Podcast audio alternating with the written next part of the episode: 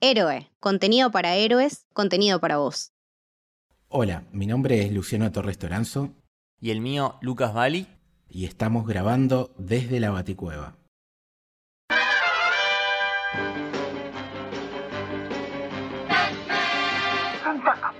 Batman.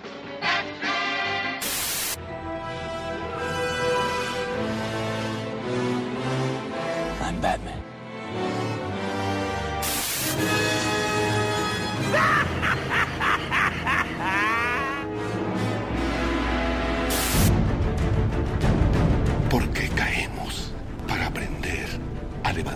Señor.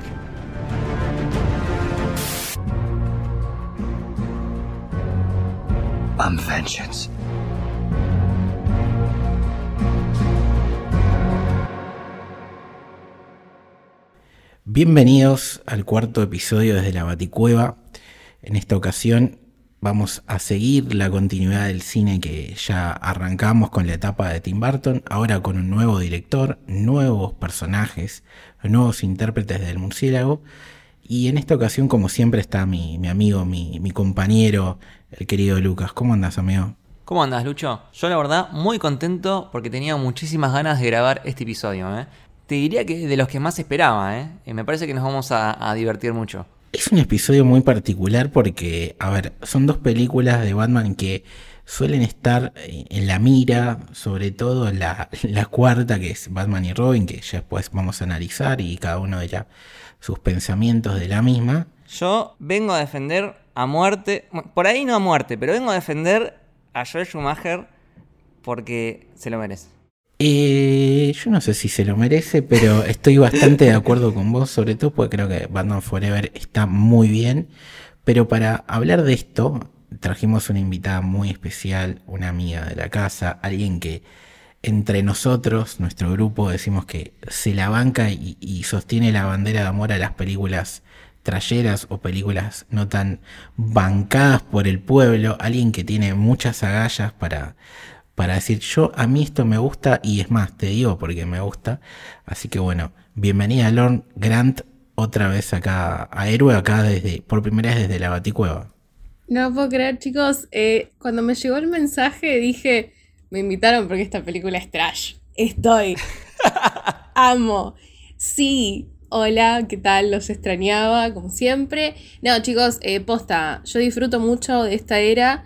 Lo reconozco, son una mierda pero son tan buenas a su vez. Y nada. Pega la vuelta, pega la sí, vuelta, ¿no? me encanta, sí, sí, estoy. Ustedes saben que si hay algo que es basura, yo lo voy a estar consumiendo y lo voy a disfrutar, eso es lo peor. Pero antes de ya de vuelta a meternos de lleno en esta película, ¿cómo podemos contextualizar a la gente de, de la llegada de estas dos películas de George Schumacher de Batman, Lucas? Bueno, acá se vienen los cambios, ¿no? Eh, siempre volvemos a la conversación de el tono de Batman. El tono que la gente quiere, el tono que los productores quieren, el tono de la época. Y bueno, habíamos charlado en el episodio anterior que Batman Returns es una película que no había gustado para nada a los productores. Eh, muchas quejas de los padres, muchas quejas de las empresas porque decían que era una película muy oscura para los niños. Y entonces los productores lo agarraron a Tim Burton y le dijeron, che, bueno, para la próxima película tenés que bajar un poquito el tono. O si no, ahí estaba la puerta para irse. A lo que Tim Burton dice, escúchame, yo soy Tim Burton, voy a hacer la película que yo quiera hacer y nadie me va a meter mano en mis películas.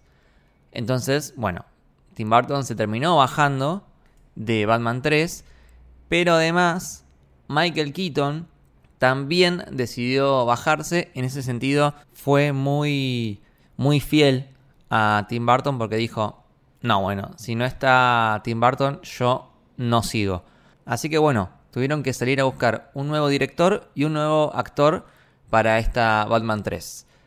Y de ahí llegaron a Joel Schumacher. Joel Schumacher venía de algunas películas que, estaban muy buenas, eh, de Lost Boys, Falling Down, que es eh, Día de Furia. Y bueno, queda seleccionado como director de Batman 3 con la condición de que tenga que eh, bajarle un poco el tono oscuro que, ya venía de Batman Returns, ¿no? George Schumacher dijo, listo, perfecto, vos tranquilo, yo me ocupo. Y lo que tiene es que en vez de volver hacia atrás a lo que era Batman del 89, que es la que le fue muy bien, creo que terminó yendo demasiado para atrás y se terminó acercando nuevamente a lo, que era más parecido al Batman 66. Y eso es lo interesante, porque termina siendo un poco cíclico. Cuando hacen Batman 89, eh, querían sí o sí alejarse de la imagen de Batman 66 y ahora están volviendo a acercarse de lo que en un principio querían alejarse. Así que nada, bueno, así es la historia de Batman.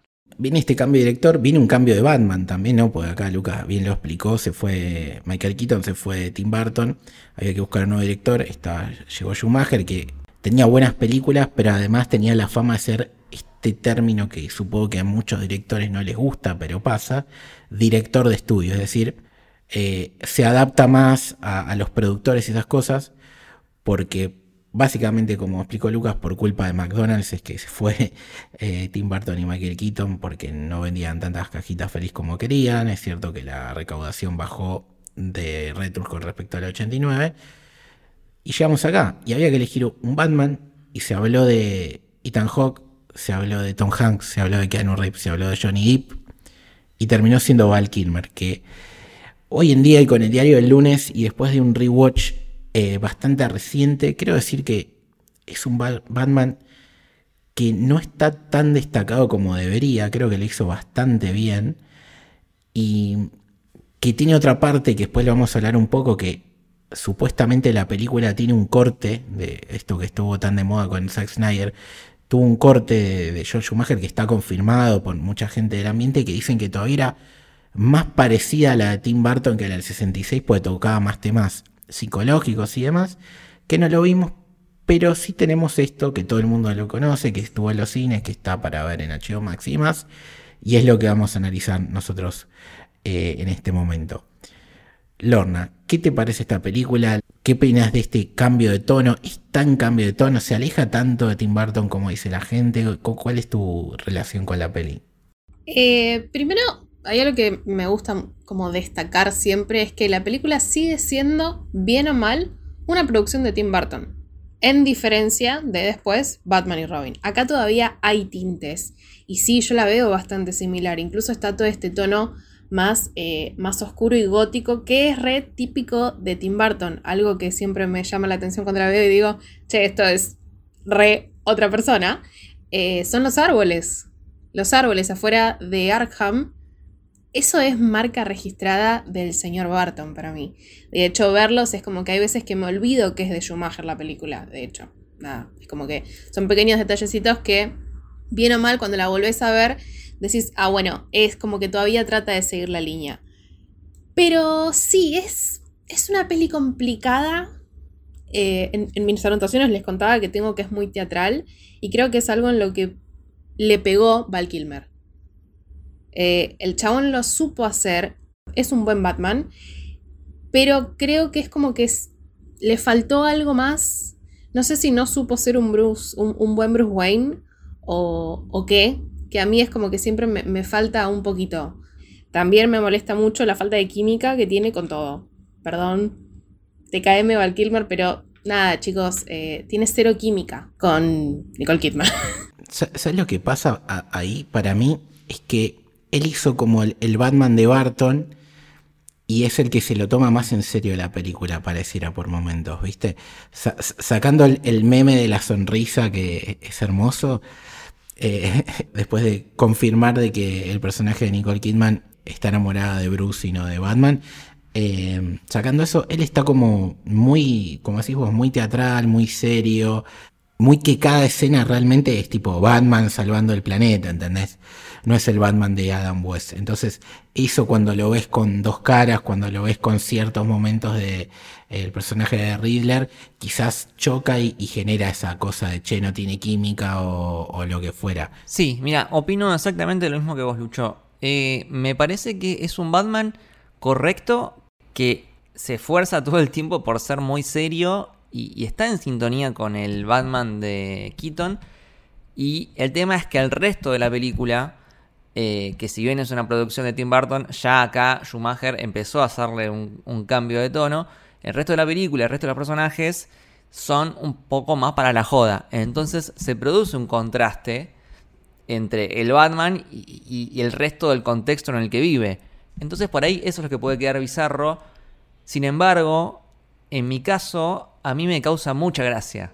Eh, me divierte mucho. De hecho, el humor que tiene este Batman, que es como un humor basado en el hecho de que eh, es medio amargo. eh, y no sé, Alfred le dice, señor, ¿le preparo un sándwich? Y Batman le dice, no, voy a comer en el camino. Tiene esos comentarios que la verdad me encantan, me encantan. Y mira, ¿sabes con qué lo asocié? Eh, me parece que maneja un humor bastante parecido al personaje de Mario Santos en los simuladores.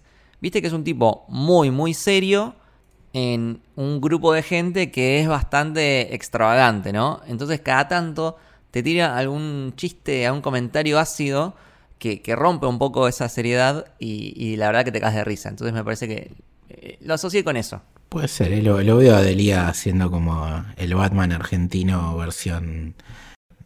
eh, Te lo compro. Con respecto a, a esto que decimos del cambio del tono que se nota, ¿no? Es- tiene, sobre todo en los villanos, cómo se manejan. Pero también hay una continuidad, como bien decía Lorne, no solamente por la estética, por los árboles, porque Ciudad Gótica sigue siendo un personaje dentro de la película, sino también porque el traje, que es algo que yo no me acordaba, eh, porque esta fue la primera película de Batman que vi en el cine, ya lo, lo confirmo, tenía esa duda, eh, y después no la vi tanto de, de grande y, la volví a ver ahora para hacer este podcast. El primer traje que tiene eh, el personaje de Batman es prácticamente igual al de Tim Burton. O sea, cam- cambia el, el cinturón, que tiene los pezones entre comillas. Sí, pero yo lo siento que este se puede mover muchísimo más. No creo que sea el mismo. O sea, estéticamente sí es parecido. Pero el traje para mí es un traje nuevo. Porque acá las escenas de acción mejoraron. Realmente mejoraron respecto a las anteriores. Se, se lo siento un poco más cómodo a, a- este Batman que es Val Kilmer. Eh, se mueve más, tiene más agilidad. Sí, e- es un upgrade porque tiene esta movilidad que si vos que coincido rotundamente, las escenas de, acción son superiores y hace que el actor se luzca también en esa faceta, cosa que, el pobre Michael Keaton no, podía hacer mucho con el traje, pero estéticamente es muy similar. Eh, eso después en la película al final eh, tiene un traje nuevo, que ya es como el traje de Forever, por así decirlo, y que está bueno que tiene una justificación ese cambio de traje, cosa que después en Batman y Robin no lo tiene, que después lo mencionaremos, eh, que también tiene, un, tiene dos trajes a lo largo de la película. Acá se justifica por algo de guion, pero el, traje original es muy similar, upgradeado, como dice Lucas, y es también una señal de, de continuidad. Bueno, otra es que dentro del reparto eh, sigue estando el mismo personaje que hace, Alfred, el mismo personaje que hace de Jim Gordon, eh, y después tiene esto eh, con el personaje de Two Faces que cambiaron el actor, es Tommy Lee Jones, hay un recast, pero de alguna manera al no contarte tanto el origen, salvo en un video, eh, te da a entender que es un personaje que ya existía en este universo y que ese personaje lo habíamos visto en la primera película. Entonces, a su manera, podríamos decir que es una secuela barra falso reboot, como se dice ahora, ¿no? Sí, porque es como muy. eh, es muy palpable, pero a su vez se mezcla muy bien la continuidad que tiene. O sea, sí, nos damos cuenta de que no son los mismos y obviamente nos damos cuenta de que se cambió. Pero el tono que tiene y cómo se va manejando cosas de guion, incluso de nada, como dijimos, escenografía, vestuario, todas esas cositas, como que se van haciendo de una forma tan, eh, tan clara que decís, che, sí, tranquilamente puede ser una secuela. Y me parece que fue muy acertado que lo hicieron de esa forma. Por más que la bardiemos y que todo. Fue muy acertado porque bien o mal siempre tenemos esa cosita de la gente que vio la película anterior de Batman, la que vio la siguiente. Necesitamos un poco tener esas referencias. Entonces es como que está, está muy bien plantada. No quería mencionarles algo sobre el traje, me parece que es espectacular la forma en la que lo presentan a Batman en esta peli. Y de hecho, que es justamente con la escena del primer traje que va subiendo la cámara. Nada, hermoso, es bellísimo. Creo que es, sublime toda esa presentación. Eh, tiene tiene unas, unas introducciones de personajes, particularmente Forever, para mí tiene las mejores introducciones de personajes. ¿Es por Dick Grayson? Sí, pero también. Sí, eh, eh, es cierto lo que sí. Todos tienen. El principio de la película es como destacar a cada uno de los personajes, ¿no? A los que ya estaban, a los ricas, como en el caso de Batman, y a los nuevos, que ahora los vamos a, mencionar un, poquito más. Y después, para terminar, e- e- el tema este. El cambio de tono que lo tiene, más parecido a la, a la serie del 66, y a la vez esta mezcla de soft reboot, eh, siéndole fiel a las dos películas originales de Tim Burton, creo que hay dos cosas que, que son muy importantes para terminar de darle forma a esto, que es, uno, lo que dice Lorna, de que Tim Burton sigue a nivel producción, es decir, de alguna manera su mirada está y se respeta, y eso está claro porque como habíamos dicho en el episodio anterior con Camito, eh, cuando Tim Burton estaba por seguir eh, o no su carrera, él ya estaba produciendo la supuesta tercera película que se iba a llamar Batman Continuous y que es muy parecida a lo que terminamos viendo en Forever. Iba a salir Two Faces con, con el actor de, de la del 89, iba a salir eh, The Riddler, en- originalmente la idea era Robin Williams, iba a salir Robin, originalmente con otro actor, y la única diferencia sustancial era que iba a seguir Catwoman. Entonces, a nivel macro, la idea está claro que Forever continuó un poco, es quizás ese primer boceto que tenía Tim Burton, y lo fueron amalgamando un poco para darle el contento a los productores, mejorando el tono y sacando algún que otro personaje. Sí. Hay un par de referencias a las otras dos películas. Por ejemplo, en un momento se menciona a Catwoman, que lo dice el personaje de Nicole Kidman. Y también hay un flashback de la muerte de los padres de Bruce, donde aparece la silueta de eh, Jack Napier, que era el Joker. Entonces, de alguna forma, esa parte de la historia se mantuvo. Sí. Entonces es eso, es una continuidad, cambio de tono, falso reboot, pero todavía me parece que Forever se puede sentir como parte de una trilogía y después ya vamos a discutir un poquito si Batman y Robin también. Bueno, una de las cosas nuevas que incorpora esta película es Robin, ¿no? Hemos nombrado la importancia que tiene este personaje y acá a diferencia de lo que pasa en los seriales, sobre todo el primero, que era un actor joven de 16 años, se eligió al actor Chris O'Donnell, que era un actor que era joven, pero no tenía el, cuerpo de un adolescente, para interpretar a, este mítico personaje. ¿Qué opinan de, su interpretación? Arranco, miren que no paro. Aviso que me van a tener que apretar el botoncito de pausa. Eh, primero que nada, ya re- recién le estaba diciendo sobre las presentaciones. La presentación de los Flying Graysons, chicos, si no es mi escena favorita de la película, lo cual es un montón, le pegan el palo. Me parece bellísimo lo bien hecho que está eso, primero. Y después, creo que es una muy. Fue un cast muy acertado. Eh, también va por un lado de que, nada, Chris O'Donnell me sigue provocando la misma fascinación que cuando lo vi por primera vez. Eh, creo que cuando lo vi tendría, no sé, 8 o 10 años, no me acuerdo. Y fue como, oh my gosh, ¿quién es ese muchacho?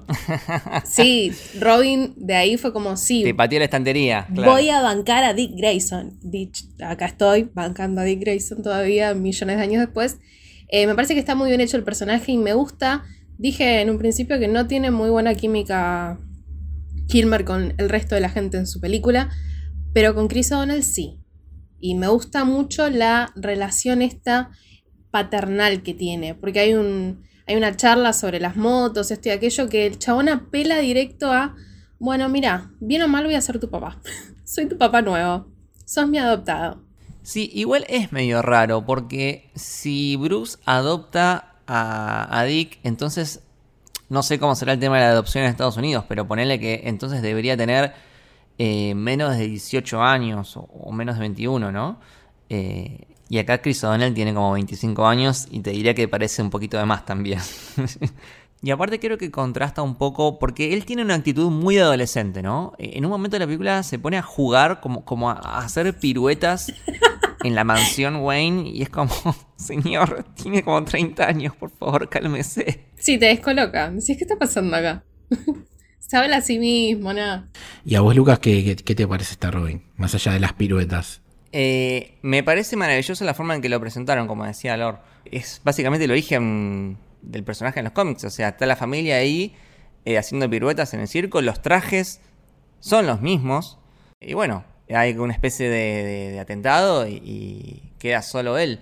Eh, y él queda lleno de, furia y quiere matar a Dos Caras. Dos Caras es también en los cómics el enemigo número uno de, de Robin barra Nightwing, ¿no? O sea, como lo es el Joker de Batman, Dos Caras viene un poco a ser la- la- el, el máximo rival de, de Robin. Y del universo del murciélago es como de los más importantes que tiene. Eh, Mencionaste al pasar el traje, lo único que le criticaría a este Robin, más allá de, bueno, lo de la edad, que bueno, son cosas que pasan. eh, me hubiera gustado la R, ¿no? En vez del, del pajarito en el traje. Pero después de eso está, Pero bueno, estéticamente es- está bueno. Quería destacar el chico. ¿viste? Quería destacar y bueno, si el otro tiene un murciélago, yo tengo un pajarito, ¿cuál es? ¿Viste? Chicos, se pone a lavar la ropa y hace piruetas. O sea, Cuando. Cuando What? escurre la ropa. Señor, ¿qué está haciendo? no se sabe qué, qué pasó ahí, pero compro. ¿Quién, ¿Quién escurre la ropa así? Bueno. Robin, amigo. Grayson. Robin. Si Claramente. sos, si sos Robin, vas a Pero lo que me reí en esa escena es espectacular. Yo me había olvidado de eso, realmente. Eh, no, no tengo tan fresca Forever como sí Batman y Robin. Y hay un montón de cosas que era como, ah, cierto que esto pasaba acá. Cierto que esto pasaba. Como todas las escenas de Nicole Kidman, por ejemplo. Se había borrado. Ese es otro personaje que podemos hablar antes de ya meternos en, en los villanos. Nicole Kidman, alias Chase Meridian, personaje que no existía en los cómics y que fue creado, como vimos antes en la anterior con, con uno de los villanos también, en la Batman Returns. Y después este personaje llegó al canon a través de otras producciones de Batman. Y Nicole Kidman viene a reemplazar a una gatúbela que había roto todo. Y creo que buscó continuar, por un lado, que es lo que más me gusta del personaje, eh, la faceta mujer eh, libre de su sexualidad y impulsiva de su sexualidad, cosa que es loco de la mano de esto de que los productores querían bajarle un poco el tono, porque es la personaje que te trae el sexo a la película. Sin tenerlo, está todo el tiempo caliente y la banco mucho Nicole Kidman. Es la forma de hablar, porque viste que habla como un poco susurrando. Habla susurrando, pero le, le- pero le mete la mano, viste, ahí en los pectorales. Tiene un par de, de escenas que decís, chanfle, esto es apto para todo público, señor. sí. Pero sí, todo lo que ella trae es eh, le da un peso copado, más allá de que la película no pase ni en pedo el test de Blecher, nada, no lo pasa. Eh, de hecho, ella es la única mujer que hay en la película. Es como que, bien o mal, dejo mi feminismo de lado, porque está muy piola lo que hicieron con el personaje de ella. Es como que está, está bueno esta cosa de, mira, la loca no, está bien, nosotros en un principio pensamos que está obsesionada y que realmente ama a Batman, eh, pero después ves que no, y está bueno ese giro de, che, no. Bueno, mira, estuve con este, pero en realidad quería más a Bruce. Está perfecto. Go girl. Sí. Sí, reina. Hay una, hay una escena que me encanta que Bruce escucha a través de la puerta como que ella está gritando. Unos gritos polémicos, aparte. Y derriba la puerta, una puerta de, no sé, 4 metros por, por 2, todas de madera de roble, la tira. Y, ella estaba entrenando con la, con la bolsa, ¿no? Y ella dice, ¿pero qué te pasa? Estoy entrenando, man. Me rompiste la puerta. Eh, esa escena me, me encanta porque es como que, bueno, no, no es que hay que rescatarla ni nada, sino que está entrenando, te- tenía los guantes de box, todo. Eh, está buenísimo. Y ahora que se me viene a la cabeza, ¿no? Si te pones a pensar, es como un homenaje a lo que fue Harley Quinn, que ya había, ya había nacido, ¿no? A través de la serie animada un, par de años antes, que pues ya hablaremos en otro episodio, no se preocupen. Porque tenés una psicóloga obsesionada con un personaje, ¿viste? Harley está con el Joker y ella con Batman. Acá es mucho más sana la relación, en- entre comillas. Es una proto, proto Harley Quinn, podríamos decirle. Si le dabas otra película, ponele, podría haber sido una, una especie de Harley Quinn. Si ella entrena, si, o sea, si ella tiene habilidades de lucha, si ella es psicóloga, bueno, podría haber ido por ahí. Y que es una idea que evidentemente de alguna manera le quedó a Schumacher en la cabeza porque cuando hablemos de lo que pudo haber sido la quinta película, eh, vamos a ver que esto no está tan, tan descabellado. Otro personaje que aparece en escena. Harvey Dent, Two Faces, Tommy Lee Jones. ¿Opiniones? A mí, en este caso, en contraposición con el otro villano de Riddle que sí me gustó mucho, el de Dos Caras, la verdad que no... Creo que de, todos los villanos de estas cuatro películas es de los que menos me gustó. No sé, no los, no lo siento bien desarrollado. Más allá de que me gusta mucho más el Dos Caras de Nolan. eh, este es como que eh, lo siento muy caótico cuando el personaje debería ser más regido por, por el orden de, en este caso, de, de la dualidad de la moneda, ¿no? Y en este caso lo sentí al contrario, muy jokeresco. Como que todo el tiempo se reía, como, que muy histriónico. eh, no me gustó mucho. Y lo que sí me gustó de este personaje que no tiene el de Nolan es los chistes con el 2. ¿No? Tipo, ataca el 2 de febrero, en el segundo aniversario. Eh, en un momento fuma dos cigarrillos de cada lado de la, de la cara, toma dos copas de champán. eh, tiene dos chicas. Tiene a Drew Barrymore de un lado, vestida de blanco, y a otra chica vestida de negro. Eh, azúcar y pimienta se llaman, algo así. Esos chistes con el 2, que sí son cosas comiqueras, eso sí me gustó. ¿Vos, Lorna? Eh, primero es como que digo, uy, sí, qué hombre Tommy Lee Jones. No tengo. Trato de ser subjetiva con esto. Pero me pasa lo mismo que, que a Lucas. Es como que fue una rara combinación entre Joker y Two-Face. Es como. No sé si quisieron ir más por ese lado y no salió tan bien. Además, en contraposición con Riddle. co- eh, con, con el Riddle es como. ¡Ah! Men, ¿qué hacemos acá? De hecho, me parece que es mucho más funcional a Jim Carrey que al revés. Sí, Pero nada, después vestuario, todo lo que le pusieron encima, eso sí me gustó muchísimo. sí, eso sí. y es como sí. que le, le levanta un poco todo lo que bien o mal al personaje le faltó. Justamente el villano más moderno que presenta hasta este momento de la historia de Batman en el cine es Two Faces, porque como habíamos dicho, no sale en la serie del 66 y siempre estaba ese rumor en la cabeza que Clint Eastwood podía ser y, era como el, el villano que, que faltó en la serie. Entonces llega a la película y era como, bueno, aparece y se va a destacar, sobre todo que de vuelta ya estaba la serie animada del 92, es uno de los mejores personajes, es el de, el de Faces de esa serie, entonces la expectativa estaba alta y coincido lo con lo que dicen ustedes dos de la falta de desarrollo, porque el contexto que te da la película o la información de por qué es como es, por qué le tiene bronca a Batman es literalmente una escena de dos segundos y, no hay nada más. Y después está esto que también decía Lucas, de es un personaje que históricamente la moneda es la que toma las decisiones y según qué cara sale, o qué sale la moneda, mejor dicho, podés ver un lado del personaje o el otro. Y acá es como que lo usaban cuando les convenía la parte de la moneda. Sí. Yo creo que le, le juega en contra el hecho de que empiece la película y él ya sea dos caras. Claro. Es como que ya está empezada la historia y la película se dedica más a, a la historia de origen de The Riddle. The Riddle es verdaderamente el villano principal. Y este es como, bueno, uno que ya estaba de antes y acompaña a The Riddle, pero no termina de desarrollarse tanto. Lo que sí me gusta es cómo afecta a Bruce. Porque hay un juego ahí con la dualidad, ¿no? Como que dos caras y Bruce tienen algo parecido de, esta doble personalidad. Y me acuerdo que en un momento de la película pasa algo con dos caras y enseguida, un momento después, estaba Bruce bajando por el batitubo y la cara se le ve la mitad con sombra y la mitad normal. Como diciendo, bueno, hay algo de dos caras en Bruce Wayne. Y el hecho de que la doctora Chase se enamore de los dos, y que él Exactamente. se ponga Sí. celoso, o sea, Bruce se pone celoso de Batman, Sí, como si fuese otra persona. Está re loco. Terapia, Bruce, por favor.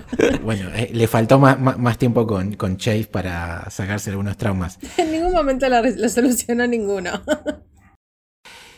Pero un- una cosita más de, de, de Harvey Dent antes de ya ir a el MVP que es el señor Edward Nigma. Y creo que acabas de decir eh, la, la palabra clave de, la película que es dualidad, porque coincido en, en que faltó eh, ver un poco más de, de su origen y sobre todo de ver la parte de Harvey Dent, porque si este es el, más allá del recast, el mismo personaje que vimos en la del 89, como dijimos cuando analizamos esa película, es un personaje que estuvo casi para llenar el póster, no tuvo tampoco un desarrollo muy importante. Entonces, vos no lo conocés a Harvey Dent. Claro, si hubiésemos conocido más de Harvey Dent a lo largo de las dos películas anteriores, como, como fiscal, digamos, y en esta empieza como dos caras, decís, ok, bueno, puede ser. Pero no, no pasa eso. ¿Qué es la diferencia con las películas de Nolan? Nolan se la pasa desarrollando gran parte de la película a Harvey Dent y después lo convierte en Claro. dos caras. Exactamente. Ese creo que es el problema que falla. En la película, sobre todo con esto de decir, bueno, es una continuación in- indirecta de, de las otras. Ahora sí, nos ponemos de pie. Acá leo la, la nota de Lucas, Jim Carrey, te amo. Y sí, señores, vamos a hablar de él y de su gran interpretación como de Riddler para mí. eh, uno de los mejores villanos de Batman en el cine, sin ningún tipo de dudas. Y obviamente la, la mejor interpretación de la película. ¿Qué Sí. opina Lorne de, de este villano? A ver, ya, ya dije que me pongo como un poco en. Bueno, mi personaje favorito de la película es Robin, sí. Pero no, realmente la verdad es como que en cuanto a actuación, a peso, a todo, es Jim Carrey, le da todo. Es el que realmente mantiene a flote la peli. Todo lo hace bien desde el punto cero, o sea, desde que aparece hasta que nos da su, su último aliento. La verdad es que es un personaje que está re bien armado muy bien eh, presentado, plasmado. Además, chicos, los, los vestuarios son épicos. Yo creo que, más allá del chiste de que la peli tiene mucha cosa homoerótica, sí está. Jim Carrey es el que lo lleva adelante, aparte. Eh, creo que los vestuarios que tienen son excelentes y me gusta mucho que con cada uno de los, eh, como, a ver, momentos que él va a llevar adelante alguna fechoría, eh, le cambia el, el vestuario. Es, sí, es una diva. Cada escena aparece con un, con un traje diferente prácticamente. Es bellísimo eso. ¿Qué, qué, qué traje te gustó más? El de los brillos. es fácil. Esto fue fácil. Ah, bueno, a, a- a mí tiene, en un momento tiene un, como un chaleco que tiene el, los signos de pregunta con luces. Es muy falopa. Digo, ¿cómo hiciste? Realmente dije, me pregunté, ¿cómo hicieron esto? Un enchufe. Tipo, me encantó, me encantó. Sí, sí. Pero bueno, así como esos, ahí tiene un montón de trajes y todos son espectaculares. Trajes y peinados también, porque le va cambiando el color de pelo. Es como que. Nada. Le va cambiando el largo del pelo. O sea, en un momento aparece con el pelo por los hombros y de golpe lo tiene hiper corto, tenido. decís, no sabía que tenía ese superpoder de, del cambio de pelo, Riddler. Y cómo juega con el, con el bastón, que está buenísimo. Y se sienta en el trono. Nah, es, Queen. es una diva. Me, me parece bellísimo. Además, esta cosa de la obsesión, tanto por Bruce Wayne como por Batman, me parece que está muy bien armado. Eh, porque bien o mal, su historia de origen acá es porque Bruce no le quiere seguir un proyecto. Y que después él, cuando llega a la cima, se haga hasta el lunar de Bruce Wayne, es como, mira que yo puedo tener lo mismo, capo. Bellísimo. No, y, aparte, si bien es súper gracioso, súper eh, gestos exagerados, muy teatral, como dijo Lorne, muy parecido también al, al tono del 66, también tiene una oscuridad, porque, y si bien hace caras, hace chistes, exagera, te crees que el tipo te puede hacer pelota. Eh, cómo mata a su jefe en esa escena es brutal, la verdad que me parece una presentación tremenda del personaje. Y cómo, hablando de la dualidad, tiene estas cosas, ¿no? Que cuando está en público, él se comporta como, como enigma. Y cuando puede, y cuando cruza dos, tres palabras con dos caras, le habla como de Riddler. Y, y él maneja todo el tiempo los tonos. Y te crees que está haciendo los dos personajes eh, en la misma escena. Y nada, todos sabíamos que Jim Carrey era un actorazo, solamente faltaba confirmarlo. Y que hoy con el tiempo, este papel que en su momento por mucho fue bastardeado, eh, nosotros estemos acá bancando los trapos por él. Sí, sí, sí. Estaba en su prime.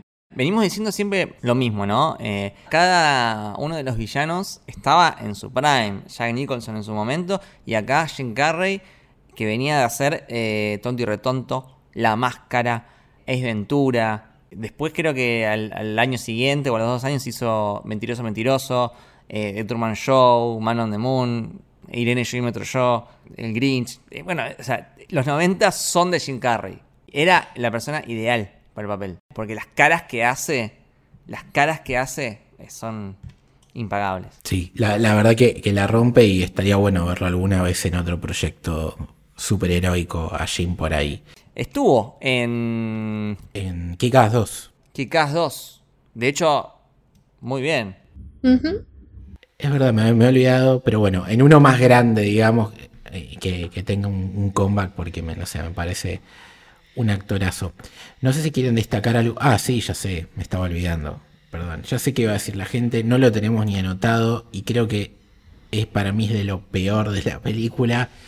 En cuanto a diseño y que no me gustó nada, el Batimóvil, chicos. El Batimóvil está raro, tiene una aleta. Rares. Tiene una aleta de arriba que decís, ¿por qué? Es como cuando sos chico y haces el avioncito de papel y le haces un alerón y decís... Con esto va a volar más lejos. Mentira. No solo no vuela más lejos, se te cae, ¿entendés? Si no se lo ponías volaba mejor, era más aerodinámico. Bueno, acá hicieron lo mismo, man. Sí, es verdad. Ojo, tiene una escena copada el Batimóvil que para mí es un homenaje a la serie del 66, que es cuando ves el auto trepando por el edificio.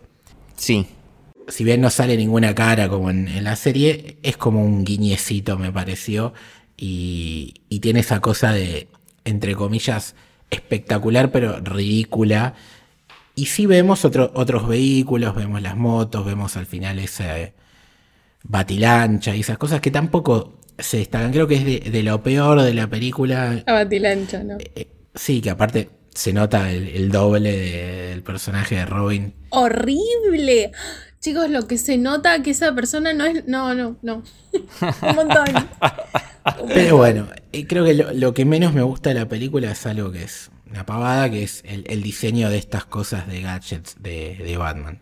Lo, que sí me pareció, y, aprovecho para destacarlo de nuevo, eh, la estética de Schumacher, más allá que venimos diciendo que todavía conserva la vibra de Tim Burton, ya le mete como una cosa más schumacheriana de neón.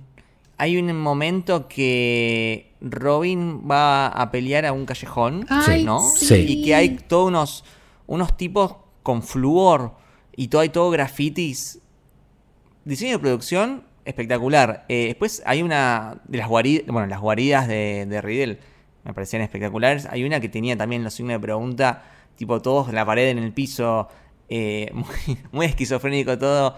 Ah, tenemos eh, el símbolo del riddle, que es el signo de pregunta, en el cielo, que reutiliza la batiseñal como el punto del signo de pregunta. Eso me pareció fantástico, fantástico, brillante.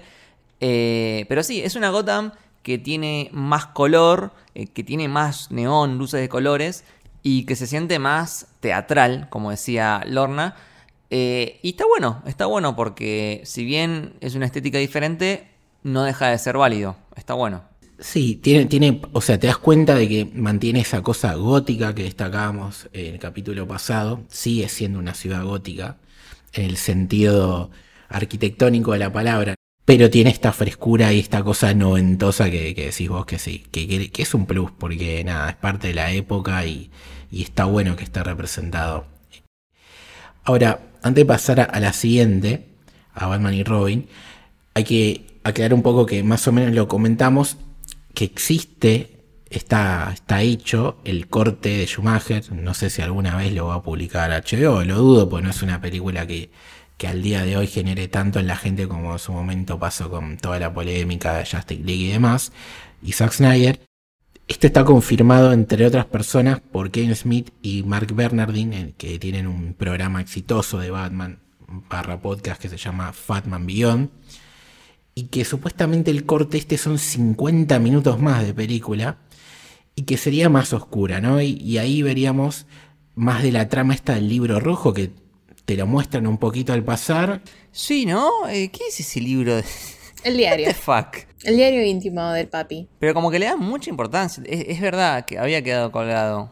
Le iban a dar todavía más importancia a eso. eh, iba a haber como una consecuencia de, esa bala que le dispara a Two Faces que le roza la cabeza a Bruce, que haría que pierda la memoria y que él tenga, gracias a Alfred, que reencontrarse consigo mismo y con Batman, ir a la baticueva y, se iba a encontrar con el murciélago, sobre todo hay una imagen, un fotograma famoso que es como un murciélago gigante y el personaje de Bruce.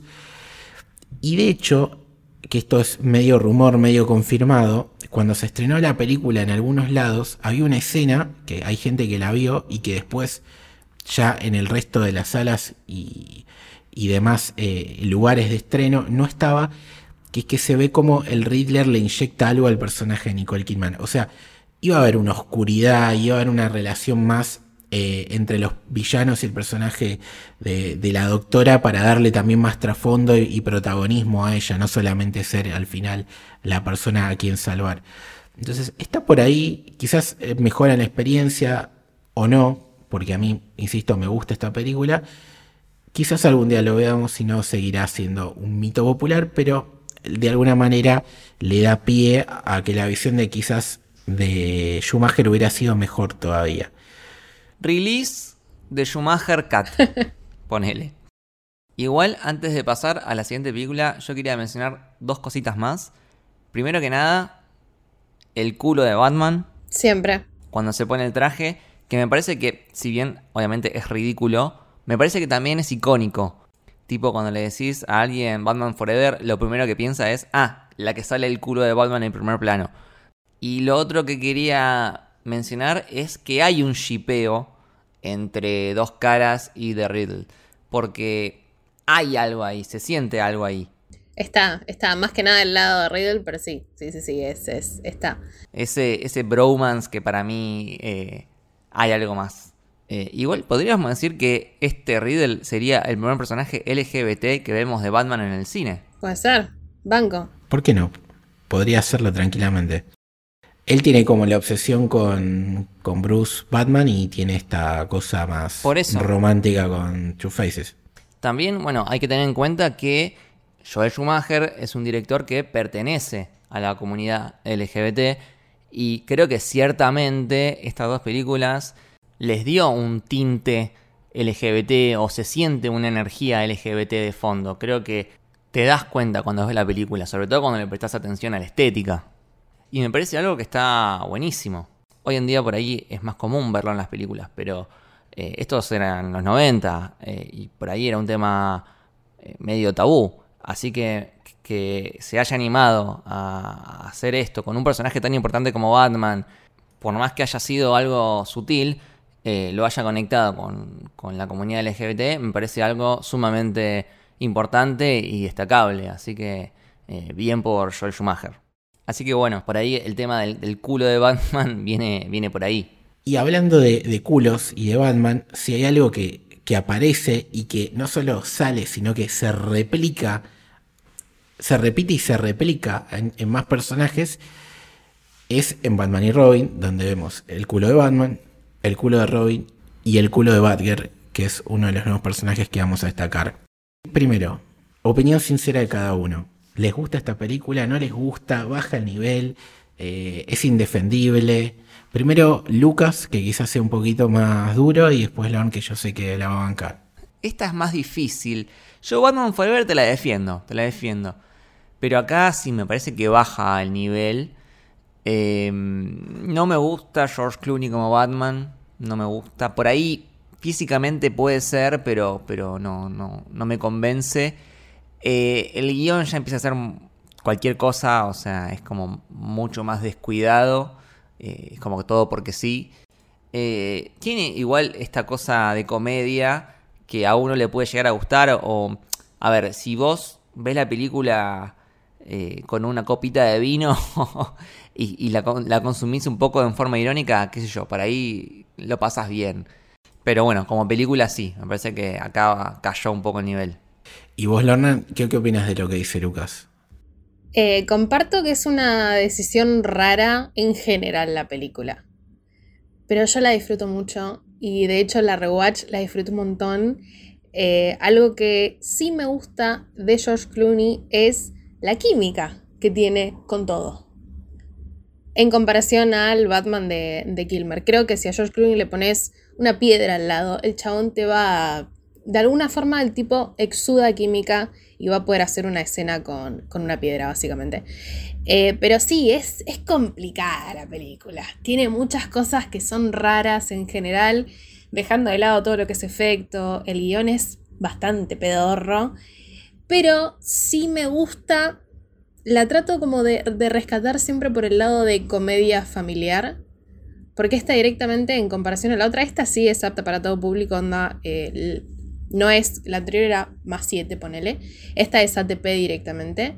Entonces como que trato de, recuperarla por ese lado de trash, de, bueno, che, esto la hicimos con un presupuesto que probablemente fue muy elevado y quedó como re de la B y está buenísimo. Eh, me parece que es sublime en ese aspecto. ¿Es una película muy mala? Sí. Pero nos deja muchas cosas bizarras que al día de hoy están muy buenas. Eh, a ver, chicos, los labios de hule para que Poison... What the fuck? Sí, mi clase de contenido de mierda, básicamente. Eh, mi defensa va por ese lado, la verdad. Es que yo creo que la película, si estuvimos antes debatiendo tanto del tono, de si se quería parecer más a la del 66, esta claramente deja de lado toda la parte de Barton, la parte más oscura, la parte más de Frank Miller de Batman, toda esa cosa que uno tiene en la cabeza de que es el concepto de Batman, que no lo es, como estamos haciendo este podcast, Batman es todo, esto también es Batman.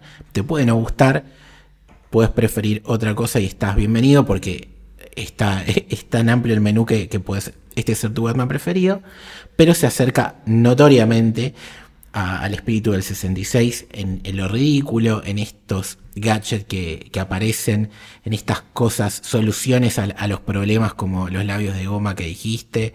La eh, tarjeta de crédito, chicos. La batitarjeta de crédito. Sí, la batitarjeta de crédito es otra cosa icónica de la, película. Los batipezones del traje. Que, ¿Por qué les hicieron pezones a los trajes, chicos? O sea, no tiene sentido, pero no importa. Están ahí y, pero más allá de eso, después voy a hablar de George Clooney un ratito. Eh, para destacar algo de la película, yo coincido que baja el, nivel claramente, el CGI, que supongo que lo vamos a hablar un poco. Eh, lo que me gusta es que más allá de lo que cuente y cómo se ve lo que cuente, si vos te pones a pensar, la primera media hora de la película es al palo y es acción sin parar. Es cierto eso. Acción, acción, o sea, van para arriba, van para abajo, pelean con este, pelean con el otro. Chicos, los secuaces de Mr. Frío eh, juegan al hockey con un diamante, es espectacular. Que surfean en el aire, que se, el batimóvil salta, esto, que el otro, y es espectacular. Después no está bien ejecutado, se ve feo, te das cuenta que todo es, es un CGI trucho, pero tiene una intención detrás de ser quizás la película más espectacular de todas. Es decir, bueno, subimos la apuesta en esto Quizás no le tocó en la mejor época porque no, el CGI no es lo mismo antes que ahora, era como, se nota mucho que era PlayStation 1, por así decirlo, ¿entendés? Sobre todo los rayos de, de Mr. Frío, ¿no? E, es polémico, es pero bueno, tiene una intención buena. Y después otra cosa que me llamó la atención en el rewatch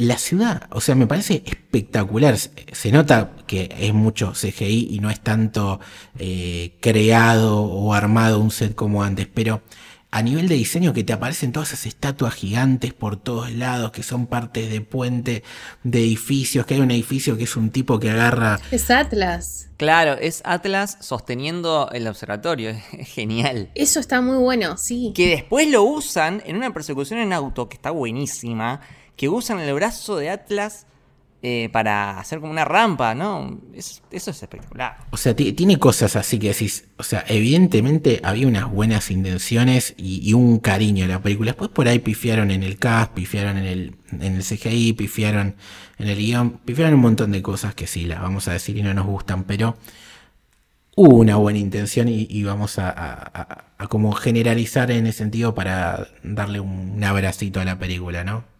Pero bueno, ya Lorna medio que lo defendió, lo bancó un poco al amigo George Clooney. No sé tu opinión, Lucas, de este Batman. Eh, George Clooney, eh, como dije antes, creo que físicamente, visualmente, podría llegar a verlo. Eh, tiene la quijada que tiene que tener Batman, pero no, sé, no, me, no me convenció. Supongo que por ahí también tendrá que ver por cómo está escrito el personaje, no sé. Lo cierto es que él mismo es consciente de lo que pasó. Eh, me acuerdo que le hicieron una entrevista y él dijo, sí, la verdad, malísimo, malísimo es lo que hice en esta película. Digamos, se hace cargo, se hace cargo. Es que siempre venimos diciendo que a Lorna no le preguntamos cuál es su Batman preferido.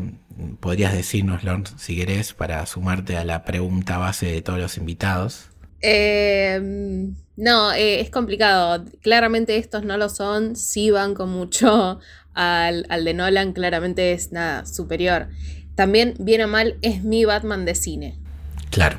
Entonces, como que es Batman. Siempre tenemos esta pregunta, ¿no? Bueno, yo tengo la opuesto. Y es decir, el Batman que más odio es este señor, George Clooney. Quiero decir que durante muchos años lo detesté a este tipo. eh, al nivel de considerarle un mal actor. No me gustaba nada de lo que hacía, no le creía nada. Hoy en día ya cambié esa postura, una madura en la vida.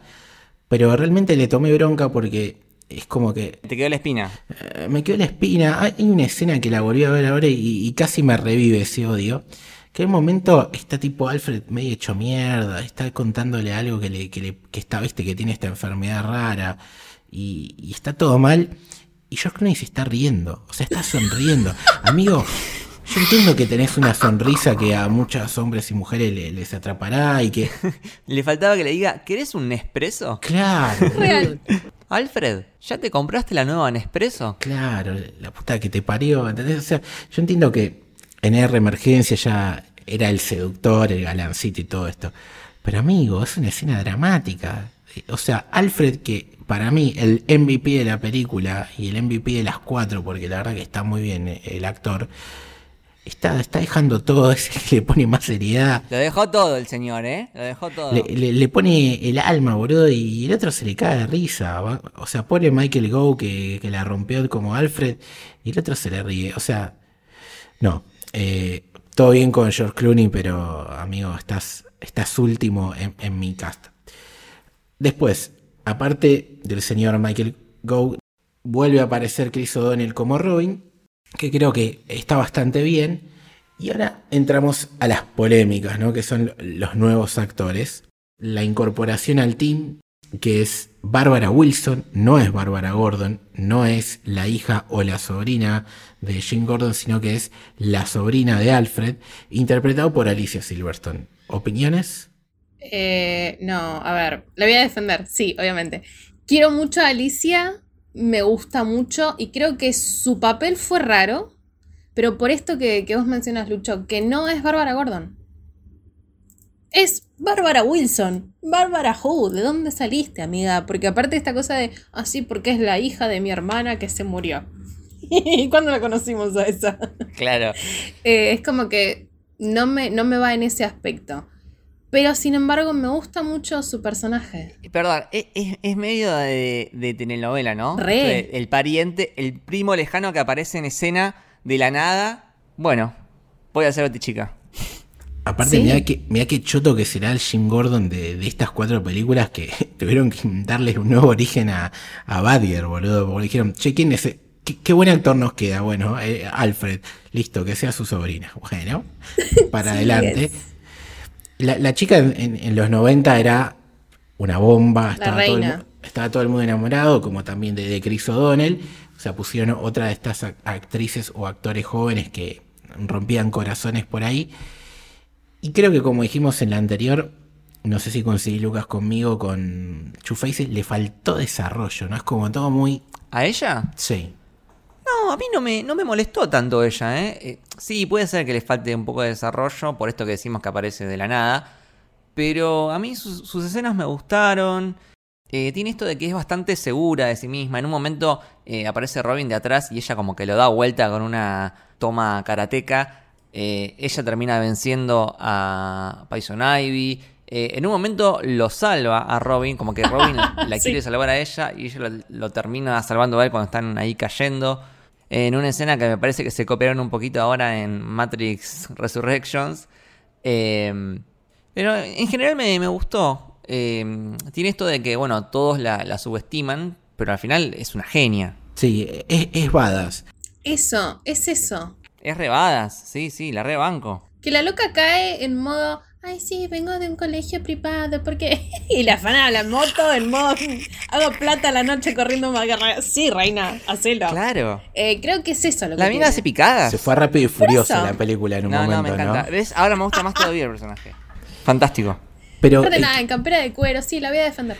o sea, Olvídate. yo banco a Bárbara Wilson, que es lo loco, que pues no debería, pero la parte de Batgirl, más allá que hace todas estas cosas heroicas y, y tiene una importancia, eso es lo que le faltó. Por golpe la mina acá en la baticueva y ya tenía un traje preparado. Hermoso. Te- te- tenías un, un Alfred virtual Son esas cosas que tiene la película que, no- que están raras. Claro, porque a mí una de las cosas más ridículas es que, que en la anterior se lo destacamos, ¿viste? O sea, fue el Riddler a la Baticueva, rompió todos los trajes y bueno, Batman tiene un traje nuevo porque no tenía el, el- de siempre y tuvo que usar uno nuevo.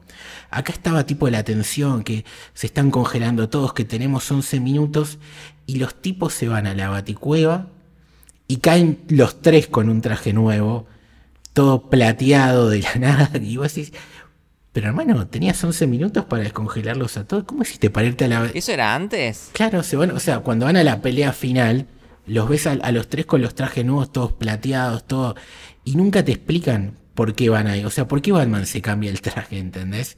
En cambio, en la otra tiene un sentido. Se ensució el anterior, quién sabe. Vos decís, che, pero está todo apurado y golpe te- tenés tiempo de irte a la Baticueva y cambiarte el look para llegar más fachero a la pelea, ¿entendés? Es como que, bueno, tiene esas cosas Son esas cosas que, de la película que no se entienden. que, con, que encima chocan con la otra porque hasta esa pavada de decir por qué tiene un nuevo traje además de por vender muñecos tenía una justificación argumental que acá no. Pero bueno, villano, quizás de lo más polémico o no, según la visión de cada uno, tenemos a Victor Freeze, Mr. Freeze, interpretado por Arnold Schwarzenegger, a Pamela Isley o Poison Ivy, interpretado por Uma Thurman, y a Bane, interpretado versión grandote por Robert Swenson y versión flaquito por Michael Red Mackay. ¿Por cuál quieren empezar, chicos? Los bancos los tres. Uh, qué polémico. para, para. Hablemos de Bane. ¿Bancás a Bane? A ver, sí y no. Al menos eh, físicamente, visualmente, este es Bane. Si vos vas a los cómics, Bane es más así. O sea, tiene un exceso de, de esteroides y está todo así como casi deforme. De hecho, tenemos en esta película el líquido verde ese que se llama Venom, que es el que le da los poderes y que le, le están inyectando en las venas, que acá se ve bien. En cambio, en la película de Nolan, ese líquido Venom me parece que no, no lo muestran muy bien.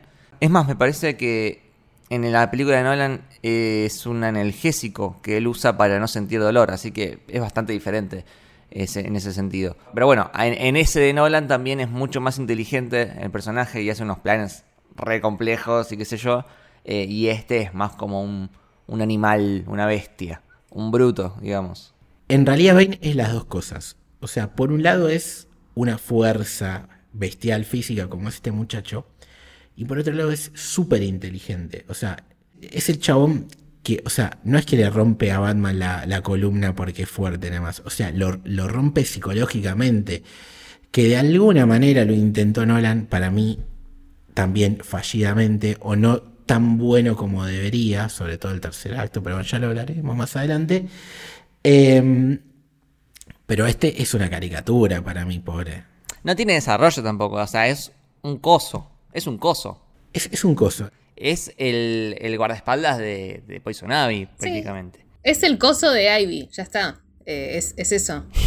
El coso. Amo el concepto de coso. Eh, pero sí, a ver, comparto esto de que me gusta este Bane justamente por eso.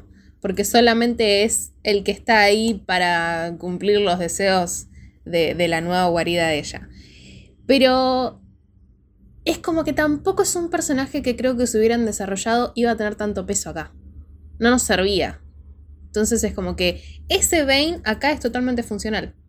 Y está copado y me sirve y nice. Es cierto. Y acá ya se empieza a ver esa cosa viciada que tienen las películas de superhéroes de ir aumentando eh, la cantidad de villanos, ¿no? Porque Sí. En Batman 1, o sea, la primera de Tim Burton, teníamos un solo villano, que era el Joker. En la 2 teníamos también un villano, el pingüino, y una antihéroe que es eh, Catwoman. Después, en la 3, teníamos ya dos villanos. Ahí ya aumentamos el número. Y acá tenemos tres villanos, o sea, un quilombo total. Es esa cosa que también pasó con la de Spider-Man 3 de Sam Raimi, ¿no? Que teníamos tres villanos y bueno, salió mal. Eh, a ver, que tenga muchos villanos no quiere decir que automáticamente la película sea mala. Hemos tenido películas con muchos villanos y que están buenas. No sé, Spider-Man No Way Home tiene cinco villanos y, está buenísima. Pero ciertamente eh, te aumenta la probabilidad de que todo sea un quilombo. Eh, tenés que manejarlo muy prolijamente. Sí, pues aparte, si querés, puedes tener hasta entre comillas un cuarto villano que es este, el doctor Jason Boudreau, creo que se llamaba que es el que genera a Bane y el que genera a, Pamela Isley Poison Ivy, que el actor de John Gruber, que justamente hizo la voz de Riddler en la serie de los 90, la animada. Entonces es otro más, te lo muestran ahí, y tipo, bueno, ¿y por qué Bruce Wayne lo mandó a, Sudamérica a, hacer ese proyecto, ¿entendés? Y, y queda ahí coleado, pero bueno. Tomaba muy malas decisiones, chicos, Bruce Wayne en su empresa, la verdad. Sí, sí, sí, medio raro como empresario. Sí. Pamela Isley, Poison Ivy, siguiendo la línea de este señor. Eh, Uma Thurman. Yo tengo una relación amor-odio por escenas con ella. ¿Ustedes? La amo. Eh, sí, la quiero mucho, la quiero mucho y me gusta mucho su Poison Ivy. Es, eh, es totalmente lo que a ver, lo que el personaje, la esencia está en ella. Me gusta mucho como, como la hicieron. No me gustó tanto la forma de derrotarla, tipo, como es una chica, tiene que ser una chica, y porque a mí no me funcionan las feromonas. Pero sí me gusta la forma en la que ella ejecuta el personaje. Además, nada, esta dualidad cuando ella se pone en modo Pamela y después en modo Ivy, me gusta mucho. Incluso este speech que tiene con, con Bruce cuando lo conoce es bellísimo. Está re loca. Me parece una muy buena interpretación de, Uma. Es un, gran personaje. Y aparte, cuando su personaje explica sus motivaciones, eh, prácticamente es ecologista. Eh, Poison Ivy actually has a point. Eh, plantea que, que, la humanidad está haciendo mierda en el planeta y hay que hacer algo. Eh, la verdad es que tenía argumentos. Y, si hubiera ganado Poison Ivy, quizás no teníamos pandemia o estas cosas. Ivy was right, chicos, ya está. Bueno, nos falta uno que quizás eh, sea el más polémico. Para mí no, que es eh, el querido Aaron Schwarzenegger haciendo de Victor Freeze, Mr. Freeze. Sí, de nuevo, un actor en su prime, los noventas. Venía de Mentiras Verdaderas. Venía de Me Pongo de Pie, Terminator 2. Por favor. Eh, Total Recall, Comando, Conan. Era el actor del momento. Después, bueno, no sé qué dirán ustedes cómo habrá terminado ejecutando a Mr. Frío. E, es un actor medio duro, ponele. Pero yo lo que quiero destacar sí o sí, porque me vuelve loco, es el traje. Espectacular. Y el maquillaje. Sí, el maquillaje. El maquillaje es, Doctor Manhattan, boludo. y no, no, no. Me vuelve loco. Cuando tiene la bata y las pantuflas de oso polar. Por favor, sí. Es, es, es Doctor Manhattan tomándose el tecito. Em, y el del traje robótico con luces. Que aparte tiene luces en los dientes de alguna forma. No sé cómo lo hicieron. Está buenísimo. Está buenísimo. El traje. Sí. yo, los vengo a ustedes dejando defender cosas. Sí, sí, sí, en cualquier momento. Pobre Lucho. Lucho tira la bomba, tipo, esta película de Lucho tiene una vena acá, marcada. No, no, yo los vengo dejando que defiendan cosas para mí indefendibles, pero acá me voy a sumar a su bando. Y yo quiero decir que para mí está muy bien Arnold Schwarzenegger. Y voy a decir por qué. Primero porque es un gran actor de comedia. Es un tipo que ha hecho varias que amamos, tipo El Regalo Prometido, eh, Junior, demás, todas esas películas, ¿no? Que todo el mundo las conoce, está en nuestra mente. Y el tipo la mueve en ese sentido. El tema es que es muy ridículo el personaje que le, crearon. Entonces el tipo hace lo que puede, básicamente, y toda la, la otra parte que podría él eh, hacerla, que es la oscuridad, hola, es el villano de Terminator 1, o la parte eh, antiheroica, hola, es el protagonista de Terminator 2 entre miles de películas de, acción, no las tiene para destacar, solamente está esta parte súper ridícula del personaje, no solamente por los diálogos, eh, la vestimenta que nos gusta, pero no deja de ser un poco burda, sino también por la trama, porque por ejemplo, él busca congelar toda la ciudad para pedir un rescate para así salvar a, a su mujer, ¿no? Que tiene esta enfermedad. ¿No era más fácil robarte los bancos y con esa plata bancar la, eh, la parada? Sí, sí. Entonces tiene esas cosas súper absurdas que, pobre, es el que mueve la película Sí. Y de hecho que la salva después. y es el que termina salvándolo lo Alfred y que muestra, y que eso también está bueno, pues es un personaje que en los cómics y en los videojuegos tiene esa dualidad que en realidad el tipo no es malo, o sea, Sí, es un personaje complejo, Mr. Frío, porque tiene una cosa gris en el sentido de que, bueno, por un lado tiene a la esposa ahí congelada y sale a, robar diamantes, eh, pero también al mismo tiempo todo eso lo hace por amor. Y al mismo tiempo la película tiene como cierto mensaje sobre eh, dejar ir o, no poder dejar ir a, alguien que amás, ¿no? Eh, Mr. Frío no, no puede dejar ir a su esposa eh, y Bruce cuando se encuentra con la enfermedad de Alfred eh, se, se plantea esto de tener que dejarlo ir. Lo que no me gustó, y acá vuelvo a lo mismo que hablamos en la anterior, es que el origen está en un videíto de mierda. Por ahí hubiese estado bueno que, como hicieron en Batman Returns, que el origen del pingüino lo mostraron mientras pasaban los créditos, por ahí hubiese estado bueno que hagan lo mismo con Mr. Frío. Pero al final, bueno, todos terminan cayéndose en una pileta de algo, ¿no? Porque el Joker se cae en la pileta de ácido, el pingüino lo tiran al agua fría. Mal. Eh, Catwoman también se cae. Catwoman se cae también del edificio. y Poison Ivy se hunde. Poison Ivy la tiran y La se le caen la- los, los tóxicos. Y este se cae en una pileta de agua fría de nuevo. Basta, chicos. El, el chiste de, de No Way Home con el tanque de anguilas para, para Electro y el tanque de arena para, para Sandman. Eh, basta de villanos que se caen en cosas. Por favor. Por favor, Pongan carteles por favor, de chicos. peligro. Ahora, termina esta película, la verdad que la crítica la asesinó, Le hizo mierda. le hizo mierda, con razón, perdonen chicos, pero como en su momento eh, mencionamos que Tim Burton mientras grababa ya estaba planificando la tercera y nunca llegó y después fue Forever con Schumacher, Schumacher mientras estaba haciendo esta película empezó a planear Batman Triumphant o Batman Unchained, que iba a ser la ¡Qué quinta nombre de mierda, por favor! que iba a ser la quinta película de, de la saga y la tercera de él. Y tienen cositas que te digo que hubieran estado bien. Por un lado, se sabe que iba a seguir Batgirl, que iba a seguir eh, Robin y que iba a seguir Clooney como Batman. De hecho, los tres actores que son parte de estos personajes tenían firmado un contrato para más películas que no pasó. Lo mismo con el personaje de Alfred y con Gordon. Es decir, esos cinco iban a seguir.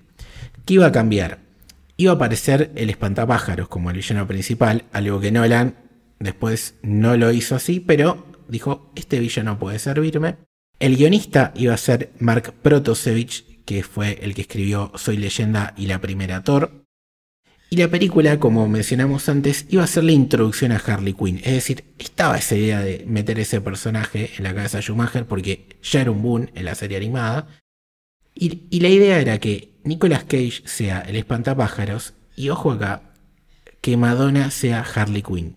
Oh. Como hemos visto en, estas películas que hay cambios de orígenes, en este caso Harley Quinn iba a ser la hija del Joker de Jack Nicholson y de alguna manera iba a volver ese villano, como también los villanos de Batman Forever y los villanos de Returns a través de una pesadilla que iba a tener eh, Bruce Wayne con alucinaciones. Entonces era una forma, una excusa de regresar esos personajes. Y otra de las ideas que había era que Robin se transformara en Nightwing y había como ese concepto, bueno, si Robin ya no es Robin, que aparezca Tim Drake a futuro. Y se hablaba de DiCaprio como posible eh, po- potencial. A ese, a ese nivel, esto estamos hablando de algo que obviamente no existió, Qué falopa, por favor, me encanta. pero son cosas que estaban en la cabeza.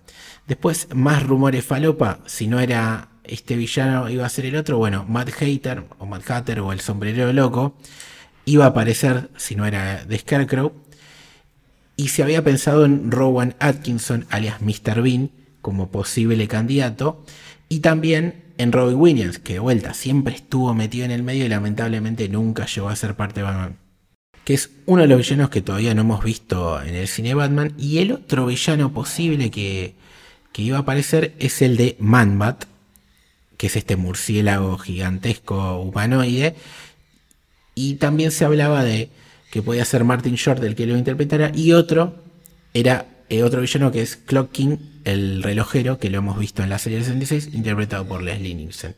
Esto, todo esto sonó, principalmente era el espantapájaro y Harley Quinn, pero todo esto sonó y después, de vuelta, de estos personajes hubo mil casting, o sea, para el espantapájaro supuestamente se pensó en Jeff Goldblum, en Howard Stern, Steve Buscemi, Christopher Lloyd, Robert Englund, Chevy Chase, eh, Jeremy Irons, que después fue Alfred con Zack Snyder, y, y para el de Harley Quinn se pensó en Courtney Love, que también, ojo, hubiera comprado, esta era la idea de Batman Triunfan, que es algo que nunca sucedió y que hubiera sido de alguna manera la quinta película de esta saga, que termina acá, se termina una etapa para Batman en el cine, y hubiera sido también el cierre de trilogía de un director que no pasó hasta la siguiente, que es con Christopher Nolan, que ya hablaremos, y que por otro lado se dice que la idea del director era volver a la oscuridad en esta película, pues este concepto de pesadilla y regreso a villanos, la verdad que suena, por lo menos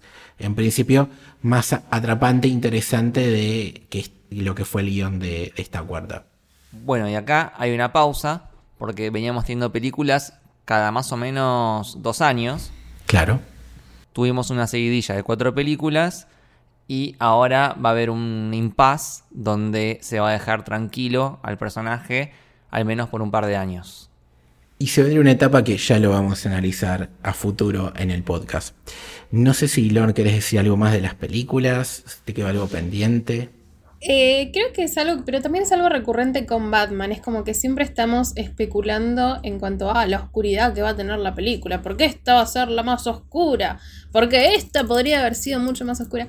Creo que como que muchas veces nos olvidamos un poco de apreciar también esta parte de Batman, ¿no? Esta parte boludonga de Batman de Val Kilmer diciendo, porque a las chicas les gustan los autos. Sí, eh, también es funcional y nos, nos tiene que servir. Es como que entiendo que nos gusten las cosas más solemnes y que están buenísimas y que está bien, Nolan nos dio la gran secuela y todo. Eh, pero es como que me parece que le tenemos como esa cosa siempre a Batman y que está bueno también aprender a abrazar un poquito esto. Por eso yo a veces digo, para mí la de Batman y Ro- y Robin la disfruto mucho, porque es esto, es esta cosa trayera de ellos dos estando flipados por el polvito de feromonas de Ivy que les dice porque vos podrías tener una luz, porque vos podrías estar mejor y los dos caen y está buenísimo. Es como que hay que aprender a abrazar un, un poquito más eso. Es como que, nada, es un personaje que tiene muchísimo y que está bueno todas las adaptaciones que hacen. Eh, creo que eh, Lucho decía, para mí este es el peor Batman. Yo no tengo un Batman que odie. Es como que siempre trato de sacarle algo bonito a todos, incluso al nene de Gotham, o sea, a todos. Es como que me copa esto de, bueno, todos nos van a dar algo distinto de este personaje que es re complicado. Y todos son Batman, te guste o no te guste, todos son Batman y, y tenés para de vuelta para elegir el según tu gusto, el, el- tu preferido. Banco, banco muchísimo todo lo que acaba de decir nuestra querida Lorna. Eh, de hecho, a mí eh, el Batman que no se toma tan en serio las cosas me, me gusta mucho. Re- realmente lo disfruto. De hecho, eh, la película de Lego de Batman me parece una de las mejores películas de Batman realmente, lo digo en serio. Eh, me encanta Batman 66. Así que eh, estoy muy de acuerdo con esa reflexión. Aguante Lorne. Voy a llorar. Y como aguante Lorne, vamos a, a decirle a nuestra queridísima invitada, amiga, parte de la Casa de Héroe, eh, si la gente te quiere leer, escuchar, dónde puede hacerlo. Me pueden seguir tanto en Twitter como en Instagram, como arroba girislord, donde hago noticias. Ahora estoy haciendo videos, oh my gosh. Eh, tal vez en un futuro aparezca en YouTube, no lo sé. Todavía estoy en la, en la que pasará. Eh, pero nada, me encuentran ahí haciendo info, haciendo reseñas, probablemente haciendo algún cosplay baratuski, así que ahí me encuentran. Recomendado todo lo que hace Lorna y yo siempre digo, los mejores resúmenes de la semana de noticias los tienen en la cuenta de Lorna y los mejores cosplay también. La, la- la número uno, la verdad que La número uno. súper recomendado todo lo que hace Lorna, pues lo hace bien y lo hace con, con mucho cariño aparte. A vos, amigo Lucas, ¿dónde te puede seguir la gente? A mí me siguen en arroba corta y doble L. ¿A vos, Lucho? En L Torres Toranzo, Torres con S, Toranzo con Z y a Héroe. A Héroe lo siguen en arroba soshéroe, tanto en Twitter como en Instagram. Eh, acuérdense acá en Spotify poner la campanita para que les avise cuando llegan nuevos episodios. Y acuérdense de calificar ahí con 5 estrellitas, que nos ayuda muchísimo. Acuérdense también de que tienen el Club del Héroe, eh, nuestro club de suscriptores, a través del cual nos pueden dejar una contribución de nada más 200 pesos. Y eso nos va a estar ayudando a seguir adelante con este proyecto y muchos otros. Y les va a dar acceso a nuestro Discord exclusivo, donde todos los días charlamos de las noticias, los rumores, los nominados a los Oscars, debatimos los últimos episodios de las series, eh, recomendamos películas, de todo. Así que quien quiera unirse es bienvenido y tienen más información en nuestras redes, en la descripción del podcast o si quieren pueden mandarnos un mensaje privado. Esperemos que les haya gustado el episodio. Saludos desde la Baticueva.